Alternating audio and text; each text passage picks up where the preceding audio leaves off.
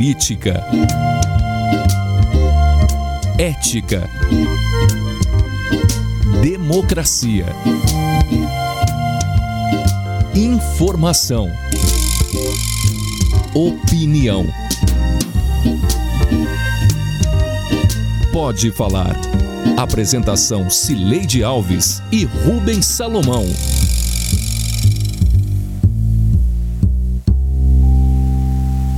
Oi, gente.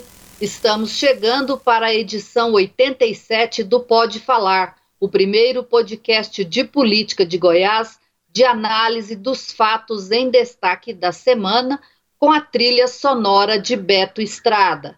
Eu estou em casa, né, em quarentena, por isso o som está diferente, mas o Rubens está no estúdio da Sagres. Oi, Rubens, tudo bem? Oi, Sileide, tudo bem? Oi para todo mundo, um abraço. Vamos seguindo aqui nesse isolamento. Eu ainda venho aqui, parte técnica também, a gente vai levando desse jeito, mas daqui vou para casa também seguindo nesse isolamento. É o que a gente sabe que funciona, né, Sileide? Vamos que vamos.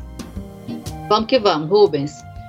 Quais as duas palavras que melhor sintetizam a semana que terminou neste sábado, dia 2?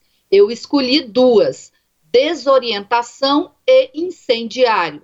Neste podcast, vamos abordar os dois assuntos. Vamos juntos?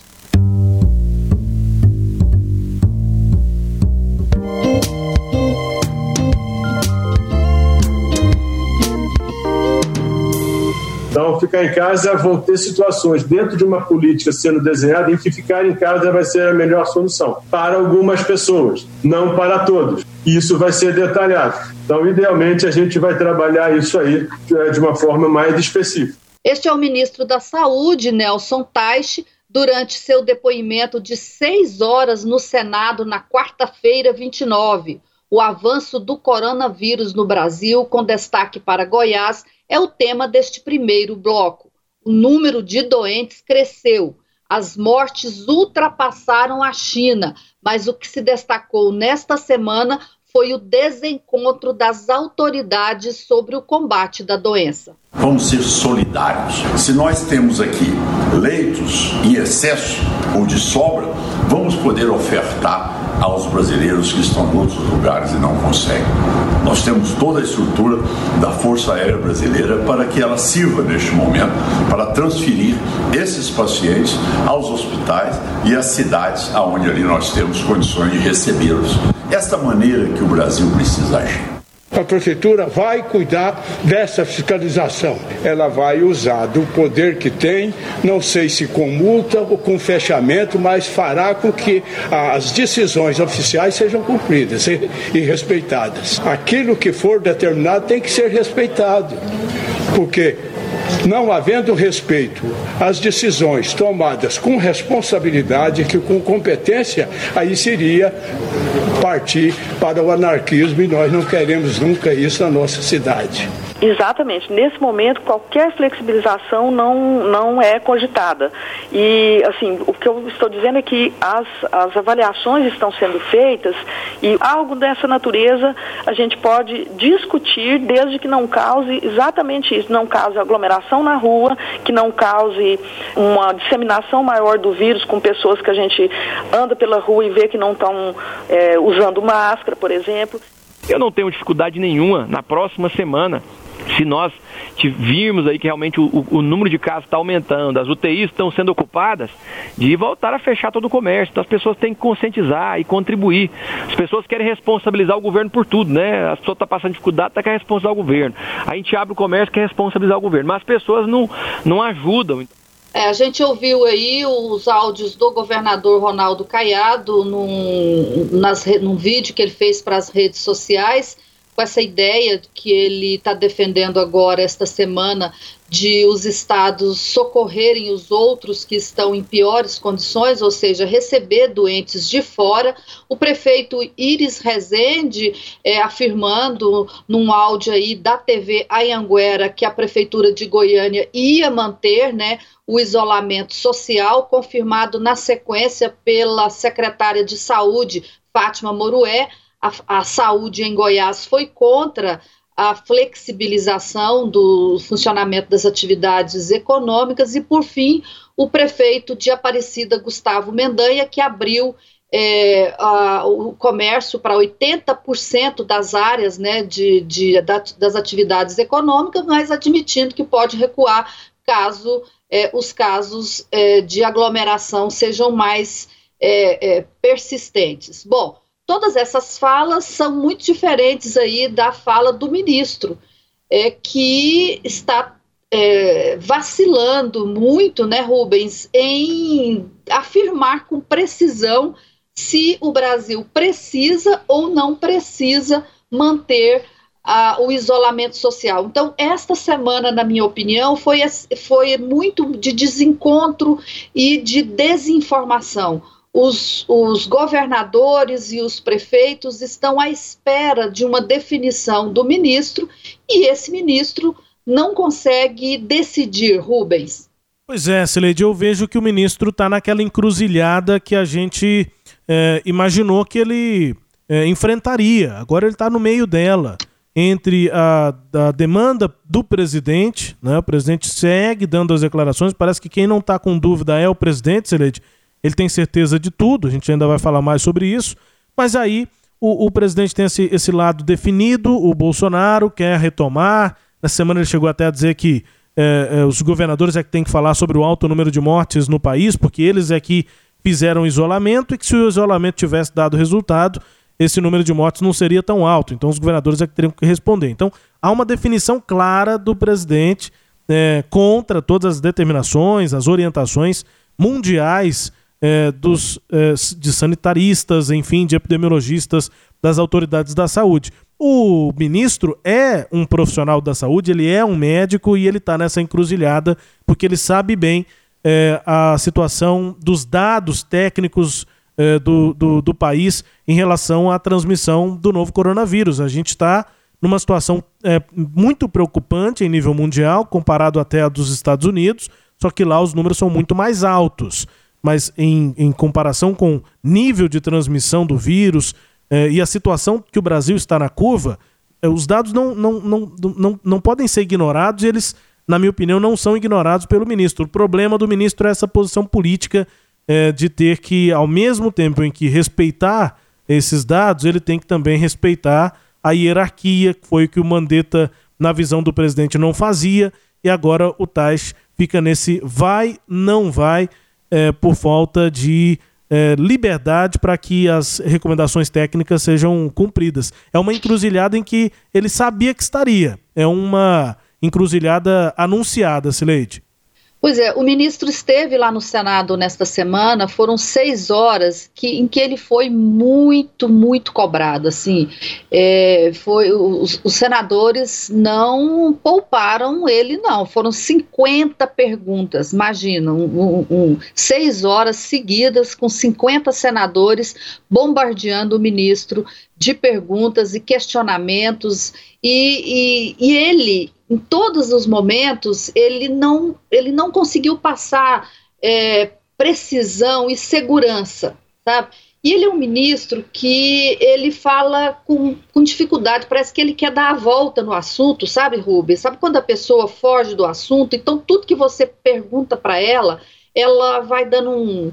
Rumando palavras que não, não dizem muita coisa. Por exemplo, perguntam para ele, ministro, tem de ter ou não tem de ter isolamento é, é, social? Aí ele responde assim: perguntar se fica em casa ou se não fica em casa é algo simplista para um problema extremamente heterogêneo. Ele, ele, ele disse, ele falou absolutamente nada, né? Nada. Como assim? Ele não consegue responder se deve ou não deve ficar em casa? Tem uma pergunta, tem uma resposta é, simples para ela que você fala todo dia aqui na rádio, nos nossos programas, quando termina as entrevistas, quando conversa com as pessoas. Ou se puder, fique em casa e cuide-se. Simples uhum. assim, ele podia falar: olha, se puder, né? Claro que tem gente que não pode, fique em casa. A recomendação é essa, mas ele ele está tutelado pelo presidente da República e aí ele fica amarrado. E é absurdo, então, assim, eu fiquei, o quanto, o quanto eu fiquei impressionada. Essa hashtag está politizada, né? Se ele falar fique em casa, é como se ele estivesse usando uma hashtag que, na visão do presidente dos bolsonaristas, virou uma hashtag da esquerda, dos adversários. É, exatamente. E aí, como ele não está falando nada, é, é, houve uma grande frustração dos deputados é, o senador, do, dos senadores, melhor dizendo, todo mundo ficou perguntando, né, cadê o protocolo é, oficial? O que, que eu vou dizer no meu estado? O que, que a gente deve fazer? Quais são as diretrizes? Para onde a gente caminha? É, o, o, o, senador Tasso Gereissati, né, foi duro, fala, não é momento para indecisão, é preciso ser claro, passar para o país uma mensagem de autoridade máxima do Ministério da Saúde, sim ou não, diga para o isolamento. Então, não, não fez isso. E aí, Rubens, na falta de, de quem fala, de quem é, os governadores estão perdidos, completamente perdidos, e a gente percebe isso inclusive em Goiás. Essa é a minha impressão do governador Ronaldo Caiado. Ele ficou né, o mês de março e parte do mês de abril todo com uma liderança muito forte de defesa do isolamento social. No dia 19, quando o Estado publica o, o, terceiro decreto, que é o que está valendo agora, que o governador estabeleceu regras, mas deixou para as prefeituras é, é, manter as regras ou não, o governador parece que ele deu uma recuada, ele entregou o problema, deixou a bomba no colo dos prefeitos, né, se vai ou não manter o isolamento, e no vácuo do Ministério da Saúde, ele ficou meio sem campo de ação. E aí apareceu com uma ideia que, na minha opinião, não é uma ideia é, é interessante, de é, trazer pacientes de fora para serem tratados em Goiás. E ele chegou a falar sobre isso numa, numa, numa reunião, primeira videoconferência dele com o ministro da Saúde, que aconteceu na quinta-feira. É, fiquei, o problema são as vagas né, de, de é. UTI em Goiás. Não, exatamente. Essa é a preocupação, Cileide. Eu fiquei com a impressão de que o governador estava tentando, mais com essa posição, mandar um sinal político para Brasília. Para o ministro, para o Bolsonaro, tentando chamar o governo federal, os dois, ministro e, e presidente, é, para um debate mais amplo, para um debate de é, união de esforços para tentar é, conter o problema da pandemia. Eu, eu acho que o, Coiado, concordo com você, Celeste, que eu acho que o governador está meio perdido, mas eu acho que ele sabe que ele está perdido, eu acho que ele sabe que a, acabou ficando meio que num mato sem cachorro depois do último decreto, deixando para os prefeitos e ao mesmo tempo sem ter nenhum tipo de respaldo lá no governo federal. Eu acho que foi mais uma jogada, ou pelo menos uma, uma declaração para tentar chamar o ministro para o lado dele, né? Pois é, não sei, assim, como o Caiado foi muito é, é, é presente nesses primeiros é, dias aí da, da pandemia, e agora ele não tem mais o, a interlocução com o ministro da Saúde, como ele tinha no começo, então ficava mais fácil para ele fazer as intervenções com a orientação, com as diretrizes e com o socorro financeiro de Brasília, agora ele está meio desnorteado, assim ele conseguiu do ministro Mandetta a liberação de recursos para UTI de 139 para 139 leitos de UTI e agora está reivindicando a liberação de mais 70. Esses 70 já foram habilitados, o processo já está lá no Ministério da, da Saúde, mas ainda não foram liberados recursos. Então, ele, eu, eu, eu, tenho a impressão que o governador ficou sem o que é, o, o, é, mecanismos para agir. E nessas duas semanas também, por coincidência, quem teve mais ação nessa área foi o Ministério Público. É, foram, o Ministério Público já abriu mais de 40 ações sobre a questão da pandemia, e nessas duas últimas semanas, pelo menos nove municípios mudaram orientação a respeito de como flexibilizar ou não, por conta de intervenção do Ministério Público. Isso ocorreu em Petrolina, em Guapó, Aragoiânia, Abadia, São João da Aliança, Hidrolândia, São Simão, Inhumas e Anápolis. Todas essas cidades, elas reviram decisões que elas tinham tomado depois de interferência do Ministério Público. Então, é, fica esse, essa sensação aí que eu tenho de que o governador está é, meio sem entender para onde ele pode ir agora, Rubens. É, eu, eu também tenho a impressão, se diante dessa confusão toda, né, os, os, os, líderes ficando meio perdidos no combate a essa pandemia, de que quem está tendo de, de se orientar pela realidade nua e crua são os prefeitos, né? Exemplo aqui desse que nós ouvimos, o Gustavo Mendanha, que flexibilizou muitas atividades econômicas nessa semana e antes mesmo do decreto valer, ele já estava falando em voltar atrás, depois então do decreto, ele segue falando que pode ser que na próxima semana ele já volte com regras mais duras. Aconteceu também em Goianésia, você citou isso aqui, né, Cereja? Enfim, só tem uhum. a impressão de que diante dos problemas reais, quem está próximo, quem está vendo o número de leitos ficar cada vez mais escasso, vendo o vírus é, é, se disseminar mais rapidamente são os prefeitos, que estavam mais, nós comentamos isso aqui no podcast, estavam mais sensíveis ou suscetíveis às pressões do, dos setores produtivos, das várias categorias diferentes. Tanto que eles pressionavam para flexibilizar. Agora que isso está acontecendo, me parece que quem está um pouco mais distante da, da confusão toda de governos estaduais e federal é, são os prefeitos, porque o problema bate na porta é deles, viu, Sileide? Pois é, Rubens, e aí, enquanto ocorre essa desorientação geral, o, a flexibilização é, é, é, acontece, o isolamento social diminuiu em, em, Goiânia, que é a maior cidade do estado, é, e isso são vários indicadores que mostram que houve essa diminuição e a Covid aumenta. Então, é, só a, a gente mostrou isso na Sagres que foram necessários quase um mais de um mês para o número de casos confirmados saltar do primeiro para o 400. E agora vai saltar do 400 para o 800 em cerca de 10 dias. Então, esse é o fato relevante que com ele a gente está terminando a semana. É, só para finalizar esse bloco também, uma comparação, Celeste, porque nós estamos aqui subindo a montanha, né? Estamos na ascendente dessa curva de contaminação no Brasil e em Goiás. Os países que já passaram pela primeira curva estão preocupados agora com a segunda onda. Só que, Sileide, não é a segunda onda citada constantemente pelo presidente Bolsonaro. É, os países como Tailândia, China, é, Japão estão preocupados é com a segunda onda, onda da própria doença. É, e, e as medidas de isolamento continuam em vários desses países. Em alguns lugares há uma flexibilização, mas muito lenta, muito diferente disso que já está acontecendo aqui no Brasil, no momento em que nós ainda estamos subindo a primeira curva. Os países que já passaram por esse problema ah, estão com medo da segunda onda, que ainda não é a econômica. Vai chegar a econômica também, com desemprego e com todos os problemas é, de, de, de consequência. Mas há essa preocupação também com a segunda onda da doença, e aqui no Brasil ninguém nem fala sobre isso. Sileide. É, é, nós estamos escalando aí é, para chegar no pico dessa montanha e, e a gente não, não sabe se está perto, se está longe, mas estamos escalando. E assim termina este primeiro bloco.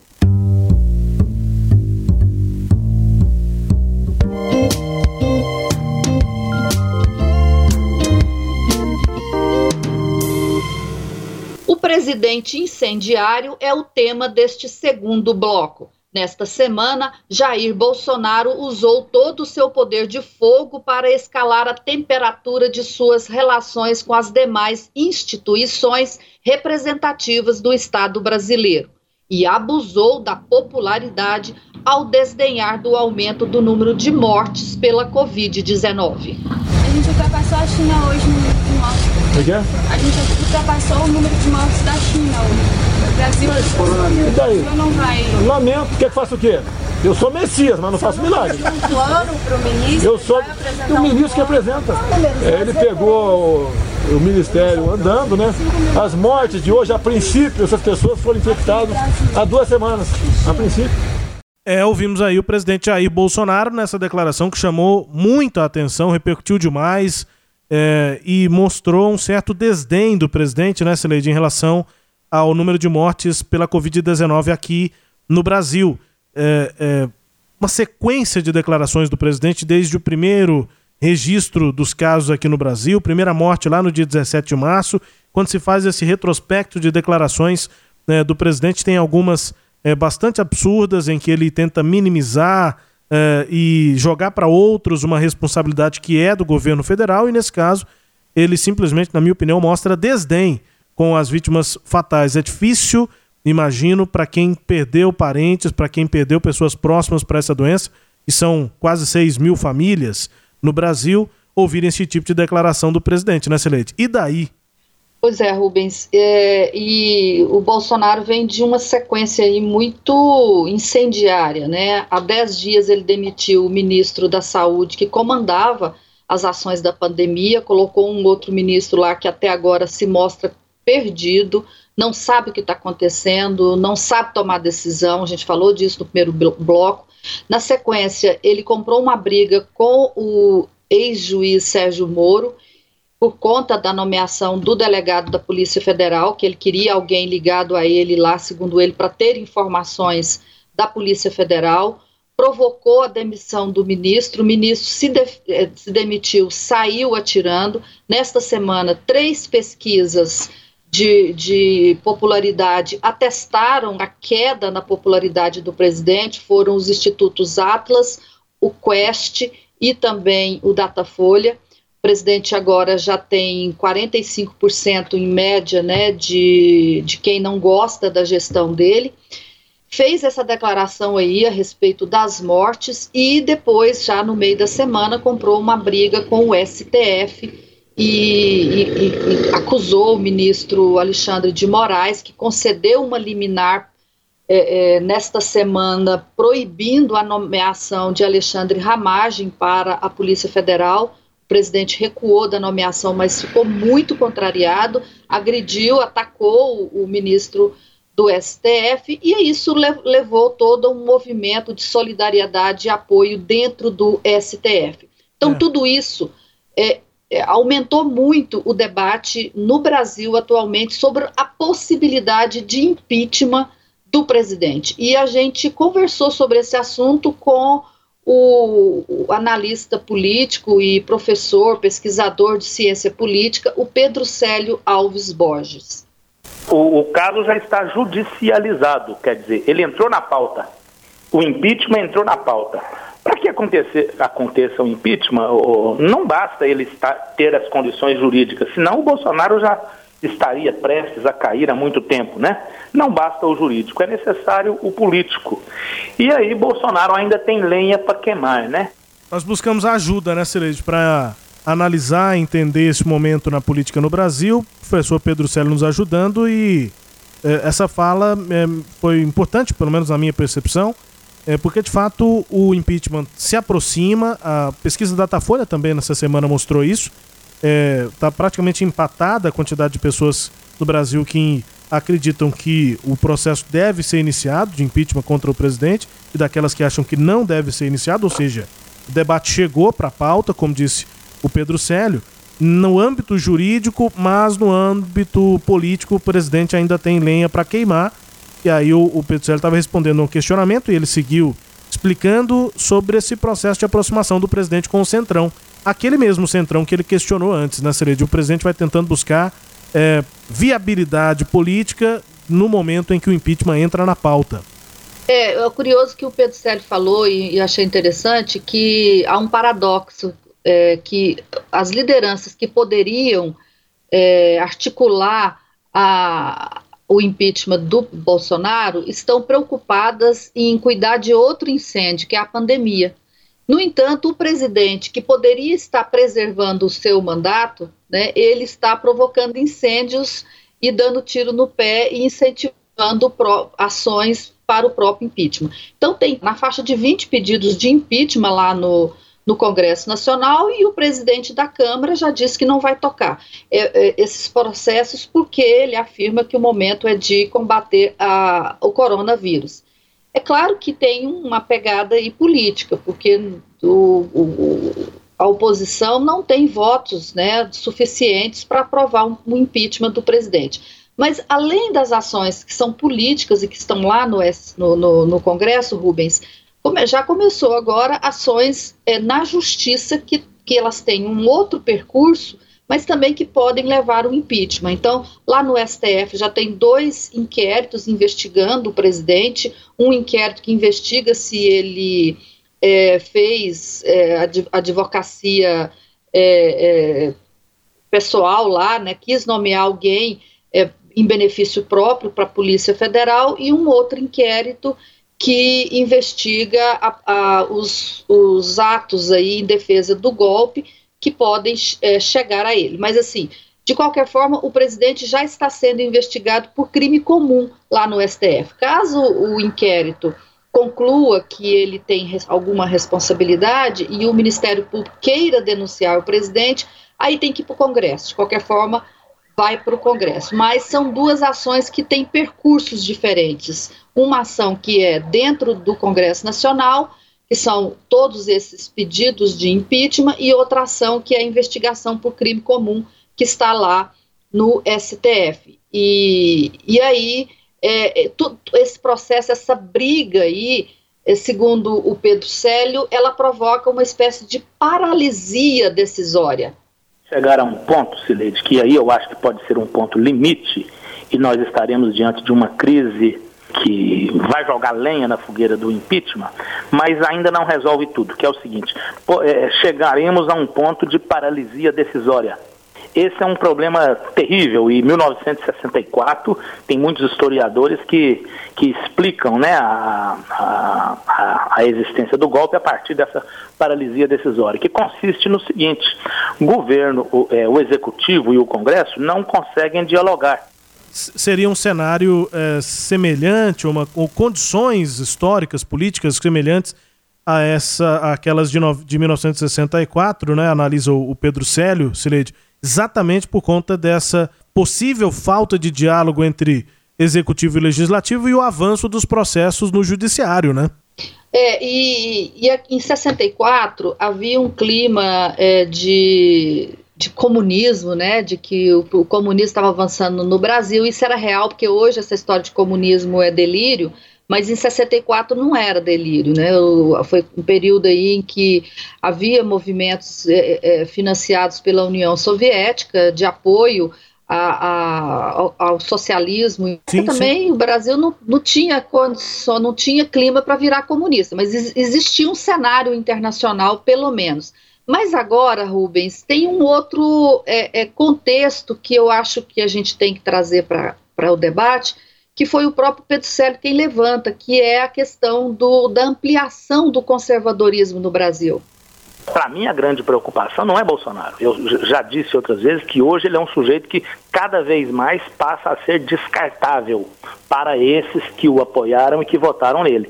A minha grande preocupação é que na, na vida brasileira, na sociedade brasileira, existe uma tendência ou uma posição conservadora que não tinha antes. Eu não tinha visto antes esse conservadorismo tão bem articulado como está hoje. Então, o conservadorismo hoje é muito maior do que o bolsonarismo. Né? Essa base de apoio do Bolsonaro hoje, ela está cada vez mais se reduzindo a uma narrativa que só agrada aos bolsonaristas fiéis de carteirinha, aos fanáticos. Sobre o conservadorismo, Pedro Célio fala sobre esse avanço e essa organização do conservadorismo. Talvez outras pessoas, quem nos ouve, pode pensar, mas qual o problema, né, Celeste? Por que, que não pode ser conservador no Brasil? cada pessoa pode ser conservadora. O movimento se estruturando é que pode abrir brecha para regimes, enfim, para mudanças é, diferentes da democracia. É, é, essa a questão? É, tem um conservadorismo tacanho aí, né? Um conservadorismo que não defende a, a sociedade democrática. Está é, tá em voga hoje aí no mundo todo o tal do populismo autoritário e, e esse populismo ele tem se firmado muito, é, dilapidando as bases da sociedade democrática. O próprio Jair Bolsonaro tem feito muito isso, e aí por isso que ele, que ele acaba é, fortalecendo esse pensamento conservador em setores médios da sociedade que não tem muita informação, que, né, que não, não, não tem uma visão completa sobre o que, que é, de fato, a, como a sociedade brasileira é formada, o que, que significa um, um país que optou por, pelo regime é, é, pelo regime democrático com, com a divisão de, dos poderes em três, né? E a, a, autonomia e a interdependência que esses poderes têm, e ao mesmo tempo os mecanismos de freios e contrapesos que é, cada um deles tem para manter é, o um, esse funcionamento harmônico. Então, as pessoas não entendem disso e o presidente estimula as pessoas a acharem que quando o Congresso derruba um projeto dele, está impedindo ele de fazer o que é certo, né? É, e, e, e, se volta contra o Congresso. Então, isso que eu acho que é perigoso, eu acho que é disso que, que a gente tem que se, é com isso que a gente tem que ficar atento. É, sem dúvida, atenção ao máximo e também é, pensar também mais sobre política, Cereja. Eu penso que o debate ficou é, muito raso. É ótimo que muitas pessoas que, que rejeitaram a política por muito tempo, ah, a política é só para malandro, só tem é, corrupção e tal, tem muita gente que entrou é, no debate político. Que agora as pessoas nesse debate que qualifiquem o debate, que seja do lado conservador, da direita, não tem problema nenhum, mas que pensem mais, né, leiam mais e que esse debate seja qualificado, né, Celede? É, eu, eu sou otimista, Rubens. Eu acho que o que a gente vai precisar no Brasil depois dessa pandemia é de fazer muita política. A política que parecia que ela tinha sido decretada a morte dela com a eleição de 2018 mas agora a gente precisa dela, a gente precisa de lideranças políticas que consigam é, liderar o país, que consigam trazer os temas relevantes para o debate, que consigam esclarecer esses temas para a sociedade, para que a sociedade faça escolhas, né? Então a gente, é, nesse momento, é disso que o Brasil precisa. Eu estou com a esperança de que a boa política é, vai ser um, um, um artigo de primeira necessidade agora a partir dessa pandemia, Rubens. É, somos, vamos ficar por aqui? Vamos, somos dois nesse, nessa expectativa, nesse otimismo, Serede. Vamos, vamos ficar por aqui. E agora vamos ao quadro Língua Solta, com a música tema Mundo Melhor, da primeira banda goiana de rock, o Língua Solta.